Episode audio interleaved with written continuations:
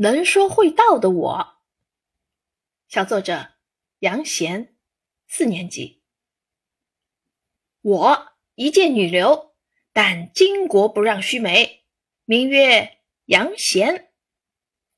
我长着一张平平无奇的脸，有着浓眉却不怎么大的眼，一个塌鼻子和一对不能听八方的耳朵，简单到不能再简单了。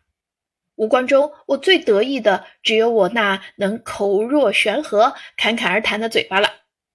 说他好，真好；说他坏嘛，也真坏。周日，我们家开启了一场辩论赛，主题为课外书有益还是无益。我和哥哥为正方，爸爸妈妈为反方。一场没有硝烟的战争打响了。首先，我哥一跃而起，大叫一声。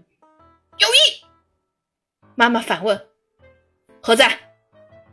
哥哥被震慑住了，一时支支吾吾答不上来。只见爸爸妈妈一脸奸笑，我心想：“不好！”随即跳起大喝：“我知！课外书可以给压力山大的学习带来缓解，还可以开拓丰富我们的知识面，大大有益！”我以零点零一秒组织好语言，并及时挽救局面。第一轮，我与哥哥险胜。第二轮开始，我爸尖酸的丢出一个问题：“我们要是不让你们买呢？”我答：“父母们总想用，不行，有什么好的？”等等高高在上的心灵鸡汤，苦口婆心的劝说，剥夺了孩子们的兴趣。而阅读最重要的就是培养我们读书的兴趣呀。爸爸妈妈一时不知如何反驳。和哥哥欢呼道。我心中洋洋得意，我这嘴呀可是立了大功了。可是我嘴禁不住夸。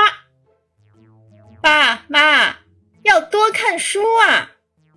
欠欠的说了一句。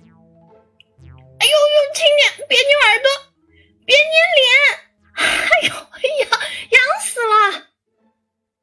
显而易见，我被团建了。瞧我这张嘴，说他好，哎，不错；说他坏，哎，可苦了我了。我的这张嘴啊，给我带来了自豪，但也让我明白了，要在合适的场合说合适的话，成为一个更完美的人。